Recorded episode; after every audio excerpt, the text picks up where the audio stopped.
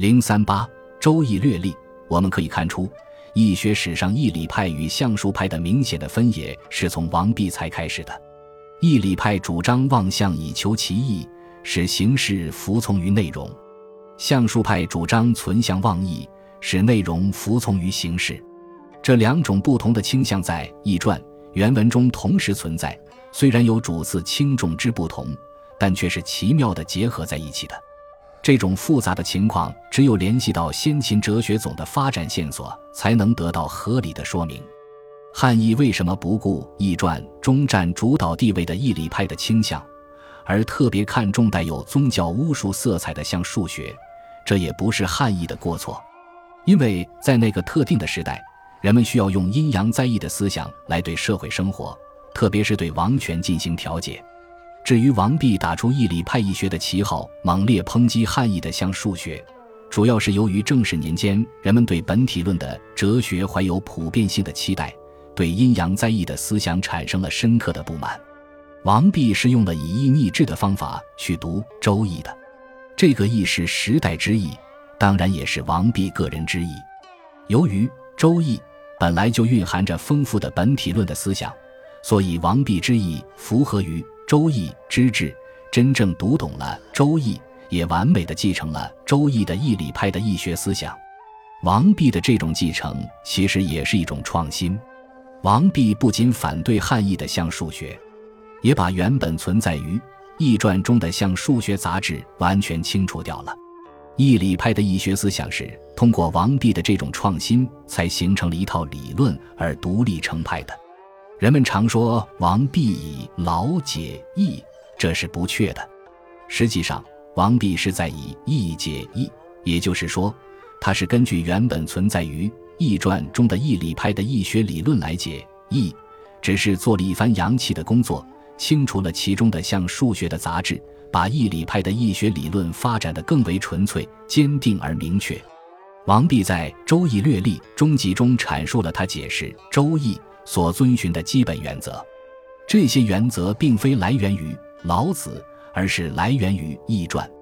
老子从来没有谈过象数，如何处理象数与义理。形式与内容的关系问题，在老子中根本不存在，这是一个仅仅属于易学的极为特殊的问题，但也是一个确定相术派与义理派的最后分野的至为重要的关键问题。王弼在《周易略历》中所研究的就是这样一个为老子所从未涉及的专门的易学问题。在《周易略历》中，王弼围绕着《周易》的编纂体例。卦爻结构及其哲学功能所阐述的一系列的思想，我们都可以在《易传》中找到他们的原始依据。除若干不甚重要的细节外，可以说基本上是忠实于《易传》的本意的。因为这个缘故，所以王弼的这部著作受到后来所有义理派易学家的重视。他们并不把这部著作看作是玄学著作，而看作是一部义理派的易学著作。但是。王弼是一位哲学家，不同于一般的易学家。他研究《周易》，目的不在于恢复《周易》的本意，而是为了利用《周易》来发挥自己的哲学思想。从这个意义上来看，说王弼是以易解易，这也是不确的。前面我们业已指出，王弼根据贵无论玄学的内在的理论需要，针对《周易》和《老子》这两部经典原文的不同的情况。大体上确定了不同的解释的重点。由于老子原文偏于说无，王弼从中提炼出了以无为本作为贵无论玄学的基本命题，然后以重本西末守母存子为指导思想，着重于从由体以及用的方面来解决本体与现象的关系问题。《周易》原文与老子不同，并未说无，而是言必即有。六十四卦，三百八十四爻。所涉及的都是些现象，其中是否蕴含着体用本末的哲理呢？如果回答是肯定的，那么如何把其中的哲理与以无为本这个最高命题挂上钩，组成一个崭新的哲学体系呢？应该承认，这些问题才是王弼在《周易略历》中所探索的重点，而不仅仅是以易解易。就王弼的真正的企图而言，他是想会通老易。一方面以老解易，同时也以易解老，使这两部经典中所蕴含的本体论思想形成一种有无互补的关系，在贵无论玄学的理论基础上获得有机的统一。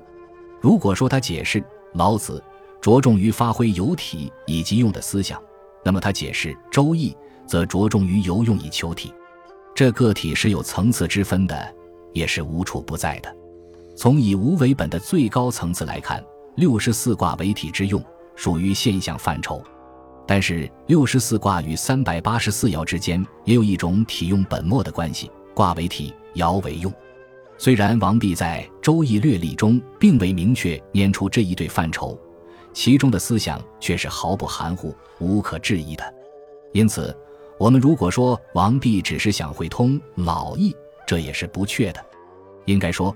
王弼是在从事一种推陈出新的改造工作，他所关心的不是老易的本身，不是业已成为过去的先秦的传统，而是正史年间的现实的需要、时代的课题。解释学的本质在于创新，在于找出传统与现实的连接点。通过王弼的重新解释，这两部经典终于改变了先秦的旧貌，而换上了正史年间贵无论玄学的新颜。从这个意义上来看，《周易略历》主要是一部玄学著作，是王弼的玄学体系中的一个有机组成部分，而不仅仅只是一部易学著作。王弼的玄学体系是在《老子注》和《周易注》中全面展开的，《老子指略》和《周易略历》是这两部巨著的一个导引，是他的玄学体系的一个序曲。我们唯有通过《老子指略》和《周易略历》。才有可能去进一步了解他的玄学体系。前面我们说过，王弼之所以高于何晏，不在于他的抽象程度更高，而在于他结合具体的能力更强。王弼是针对着何晏所遇到的困难进行哲学探索的，他的整个思考始终围绕着一个中心问题，就是如何把现象与本体有机的连接起来。由于《周易》和《老子》。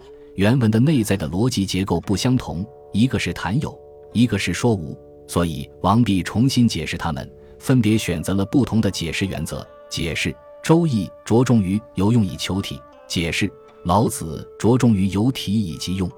于是王弼克服了何晏所遇到的困难，成功的构筑了一个完整的体系。就解释《周易》而言，何晏所遇到的困难主要是不懂六十四卦的卦意。其实，所有这些卦意在《彖传》和《象传》中都一一做了清楚的说明。何晏之所以感到困惑莫解，关键在于他找不到一条有效的途径突破汉人相术派易学的藩篱。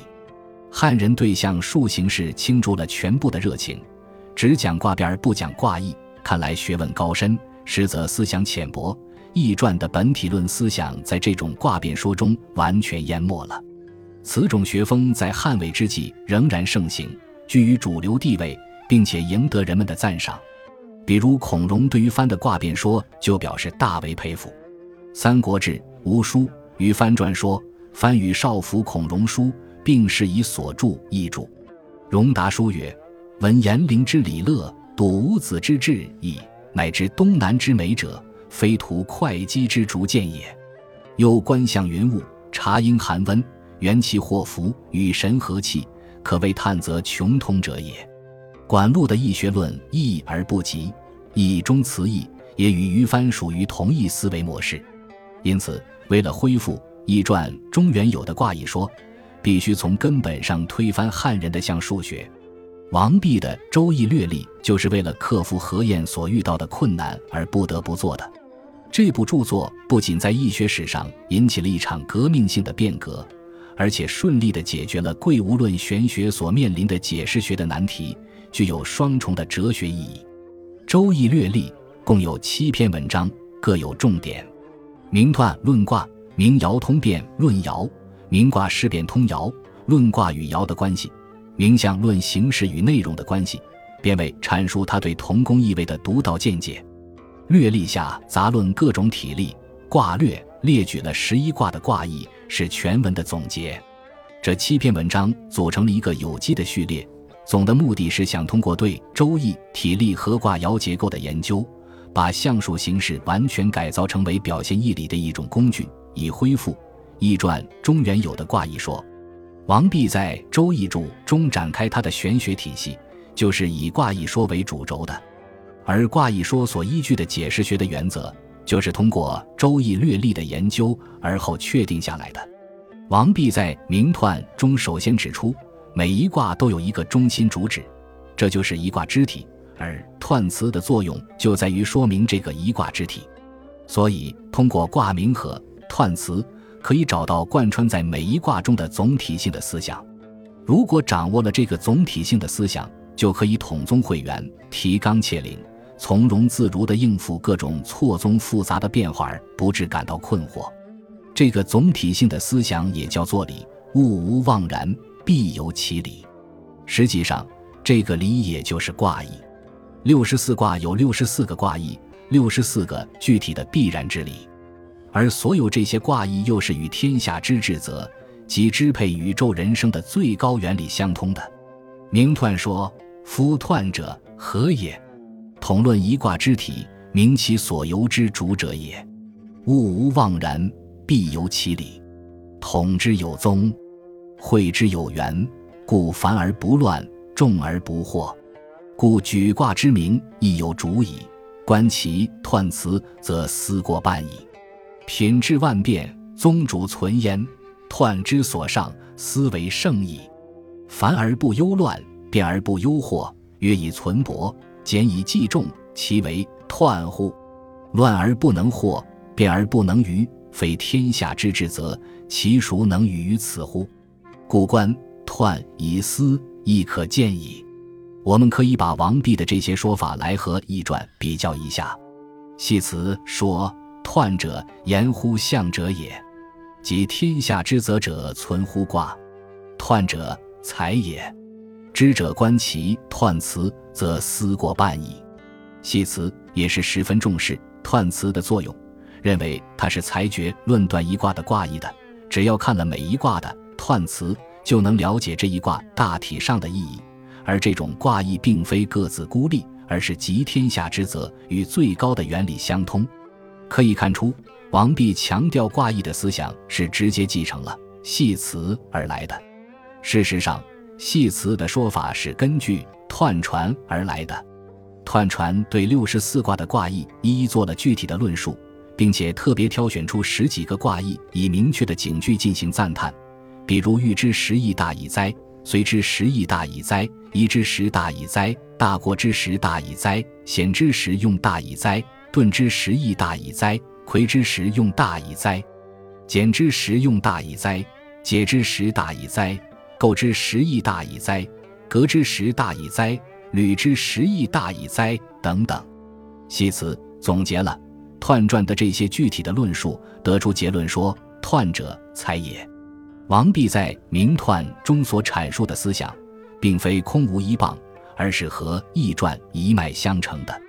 此外，彖传认为，从卦意中可以看出天地万物之情，比如恒卦观其所恒，而天地万物之情可见矣；咸卦观其所感，而天地万物之情可见矣；萃卦观其所聚，而天地万物之情可见矣。王弼根据这些说法，把卦意和天下之治则联系起来。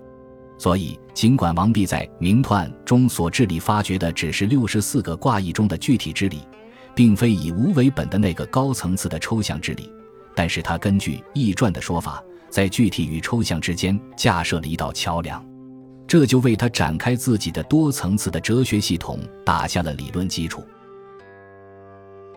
本集播放完毕，感谢您的收听，喜欢请订阅加关注，主页有更多精彩内容。